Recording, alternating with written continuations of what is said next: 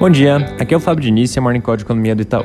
Começando pela Itália, assim como tinha sido no Senado na quarta-feira, ontem o Mário Draghi venceu o voto de confiança na Câmara dos Deputados e com isso se concluem os ritos necessários para o começo do governo. Os últimos discursos do Draghi têm tido um tom bastante positivo, com menções a medidas para acelerar a vacinação na Itália, reformas para impulsionar a economia e também maior cooperação na zona do euro.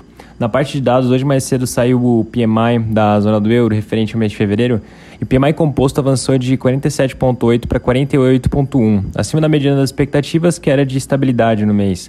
Esse resultado foi bastante influenciado pelo PMI industrial, que teve uma alta inesperada, atingindo 57,7 no mês, antes 54,8 no mês passado, e uma mediana de expectativas que apontava para um recuo para 54. O PMI de serviços e contrapartida recuou de 45,4 para 44,7. Nesse caso, um resultado pior do que a mediana das expectativas, que era de 45,7. Hoje cedo também foi divulgado o resultado das vendas do varejo no Reino Unido. O índice mostrou uma queda de 8,2% na variação mensal, que foi bem pior do que a mediana das expectativas, que apontava para uma queda de 2%. Pesou muito nesse resultado o fato de que boa parte do comércio no essencial acabou ficando fechado no mês por conta do lockdown adotado na região. Apesar do resultado negativo, para fevereiro o cenário tende a ser mais benigno, tendo em mente que o PMI, tanto do serviço quanto industrial, e também a confiança do consumidor mostraram melhores significativas agora no, no mês de fevereiro. Fechando essa parte internacional, uma menção rápida. Nos Estados Unidos, a Janet Yellen, secretária do Tesouro, voltou a defender um pacote de estímulos robusto, uma vez que o desemprego segue alto e os riscos inflacionários são baixos. Em relação à inflação, ela reconheceu que pode vir a ser um risco, mas que o Fed dispõe de instrumentos para lidar com isso e que o preço de agir pouco é muito maior do que o de agir bastante.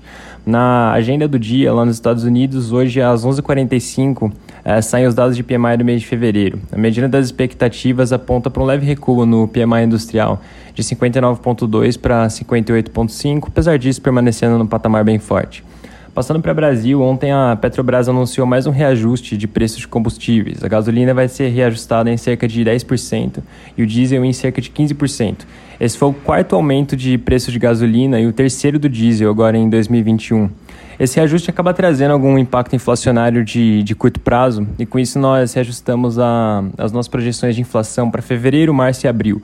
Para fevereiro, nós agora esperamos é, 0,69% de, de aumento no mês, o que é 3 base points acima da projeção pré-reajuste. Para março, a nossa expectativa é, é que vai, é, essa mudança nos preços da Petro vai ter um aumento de 8 base points na projeção, que agora foi para 0,41% no mês. E para abril, a gente espera uma alta de 0,35% no mês, o que é um base point acima da projeção anterior. Mas para o final do dia, o presidente Bolsonaro mencionou na live semanal dele que o governo pretende zerar o piscofins do diesel por dois meses, que eles inclusive estudam uma forma de fazer isso permanentemente. Nas nossas contas, essa zeragem tem um impacto mensal de 1,7 bilhões na arrecadação. O presidente também sinalizou a intenção de zerar permanentemente o piscofins do gás de cozinha, que nas nossas contas terá um impacto de cerca de 1,3 bilhões na, na arrecadação. Deve sair mais notícias nessa frente muito em breve, é um tema que sem dúvida é importante ficar de olho.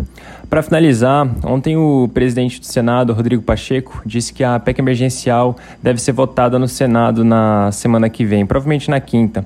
Esse anúncio surgiu depois de uma reunião entre as lideranças do Senado. Esse, nesse ponto é bem importante mencionar que a PEC ainda não tem um texto oficial, mas pelo que vem sendo reportado, o, o, o senador Márcio Bittar, que é o relator da proposta, deve apresentar um novo parecer na segunda-feira. Deve unificar as propostas da PEC emergencial e do Pacto Federativo em um único texto.